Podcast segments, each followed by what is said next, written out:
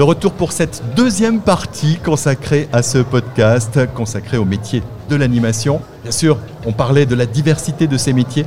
Pour être animateur, il faut se former. Alors, on peut être un animateur de temps en temps, on peut avoir découvert une vocation euh, parce qu'on a été euh, usagé, qu'on a participé à des animations été et qu'on a finalement peut-être euh, voulu aider l'animateur. Ça nécessite tout de même d'obtenir quelques formations. La première porte d'entrée dans les métiers de l'animation, c'est le BAFA. Autour de cette table, j'ai Haro Even. Pauline, vous êtes au sein de cette structure en charge notamment de formation.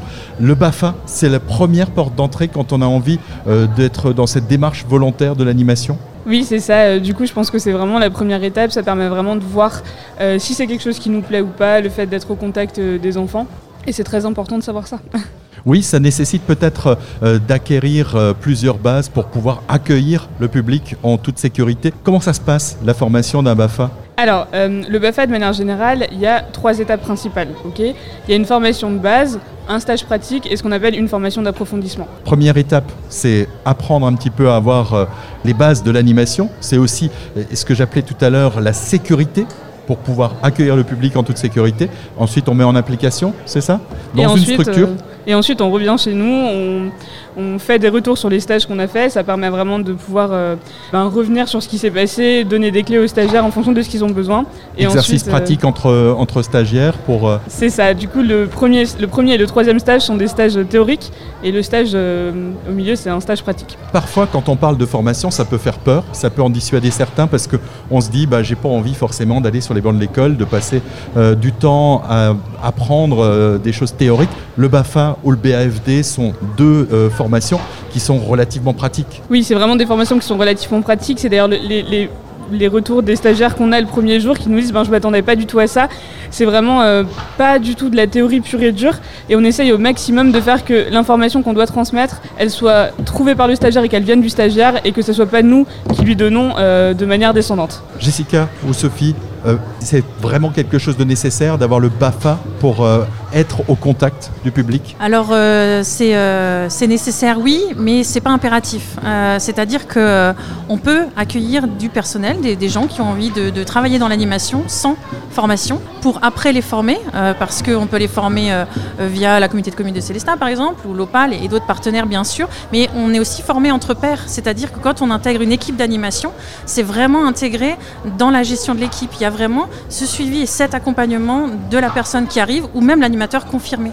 Parce que c'est ce qu'on dit, on évolue tout au long de son parcours professionnel. Donc si je comprends bien, premier contact avec euh, l'animation en tant qu'usager, on peut ensuite euh, eh bien, aider l'animateur et puis quand on a envie, ben, on se professionnalise. Quand je dis professionnaliser, c'est la première étape, c'est vraiment le BAFA, BAFD qui sont des éléments de base. Mais il y a quand même une étape ensuite qu'on franchit, c'est que quand on a envie d'en faire sa carrière, quand on a envie de faire un parcours professionnel un petit peu plus long, il faut aller au-delà. Pour ça, autour de la table, on a un centre de formation qui accueille et, qui propose des formations par la voie de l'alternance, donc de l'apprentissage. C'est l'APMSA et Formas. Bonjour, vous êtes euh, Élise en charge donc de ces formations. Pour vous, euh, on est donc dans quelque chose qui est un diplôme euh, à la clé, hein, donc formation qualifiante, professionnelle, avec laquelle on peut vraiment travailler. C'est bien ça, effectivement. Euh, des jeunes qui ont découvert euh, les métiers de l'animation par le biais du BAFA, aussi beaucoup par le biais du service civique, ont envie après de devenir des professionnels de l'animation et donc se tournent vers les formations qualifiantes du secteur sport-animation, qui sont des diplômes du ministère en charge de la jeunesse et des sports, avec des terminologies qu'on connaît peu généralement.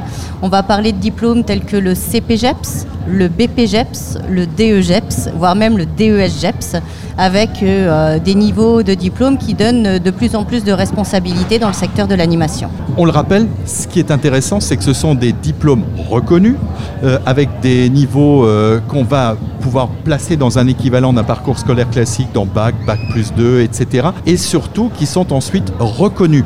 On en parlait pour le BAFA, le BFD, Formation relativement euh, pratique, au contact du terrain, avec euh, trois étapes. Là, dans le BPGEPS, on va un petit peu plus loin, on approfondit un petit peu plus. Oui, on approfondit beaucoup plus, effectivement. hein. les formations euh, BPGEPS euh, sont, sont beaucoup plus longues, elles sont sur un an, voire deux ans, en fonction des BPGEPS. Euh, mais ce sont des formations qui se font en alternance, donc avec un côté Pratique. très pratique également. Voilà. Et même sur les temps de formation, on n'est plus du tout sur le système scolaire classique. On va plus faire de cours de français, d'histoire géo, de maths. On est sur de la méthodologie de projet, de la caractéristique des publics et des séquences d'animation propres à chaque spécialité et mention de BPGEPS. Ça veut dire que dès le premier jour, on intègre une structure par la voie de l'alternance, on a donc une rémunération et on fait ce parcours euh, scolaire ou de formation euh, avec quel rythme d'alternance? Ça va dépendre des organismes de formation. Vous pouvez avoir euh, une alternance, une semaine en formation, trois semaines en structure. Vous pouvez avoir deux jours en formation, trois jours en structure par semaine. Les rythmes sont très variés en fonction des organismes de formation et des besoins des employeurs. On parlait tout à l'heure dans le cadre du BAFA de l'accueil, c'est-à-dire qu'un jeune va par exemple participer à des animations, puis il va dire bon bah tiens finalement je vais peut-être continuer durant l'été, donc euh, je vais euh, aller vers le BAFA, c'est peut-être le premier levier, puis de ce BAFA bah, si j'ai envie de continuer, je vais vers le BPGEPS. Aller vers le BPGEPS, ça veut dire aussi trouver une structure d'accueil. Est-ce que des structures euh, aujourd'hui existent? Est-ce qu'elles sont nombreuses? Est-ce que dans vos centres de formation, vous avez des partenariats avec euh, des employeurs? Oui, oui, oui. Il y a une grande diversité euh, d'employeurs dans le secteur de l'animation et du sport. On peut aller effectivement vers des employeurs en, co- en communauté de communes, en collectivité, des structures associatives privées.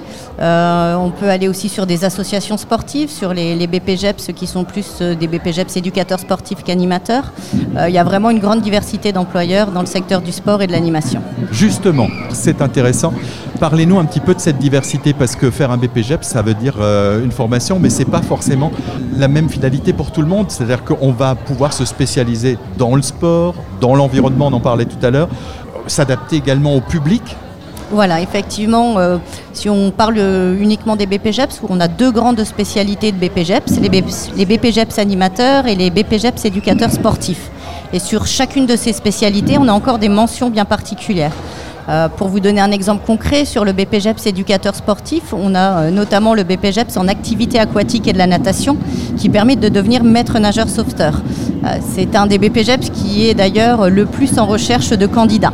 Dans les BPGEPS animateurs, vous avez les mentions sur euh, l'éducation à l'environnement vers un développement durable qui va former les animateurs nature. Vous avez le BPGEPS aussi en animation culturelle qui va former des animateurs qui, sont plus, euh, ont plus pour objectif d'utiliser la culture dans le cadre de leurs animations pour le développement des publics qu'ils encadrent.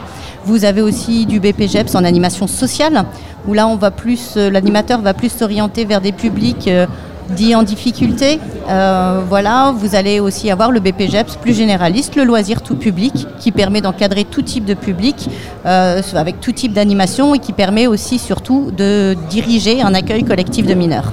Jessica, la communauté de communes accompagne et accueille des jeunes alternants. Alors on accueille non seulement des alternants, mais des stagiaires aussi tout au long de l'année dans les différentes structures.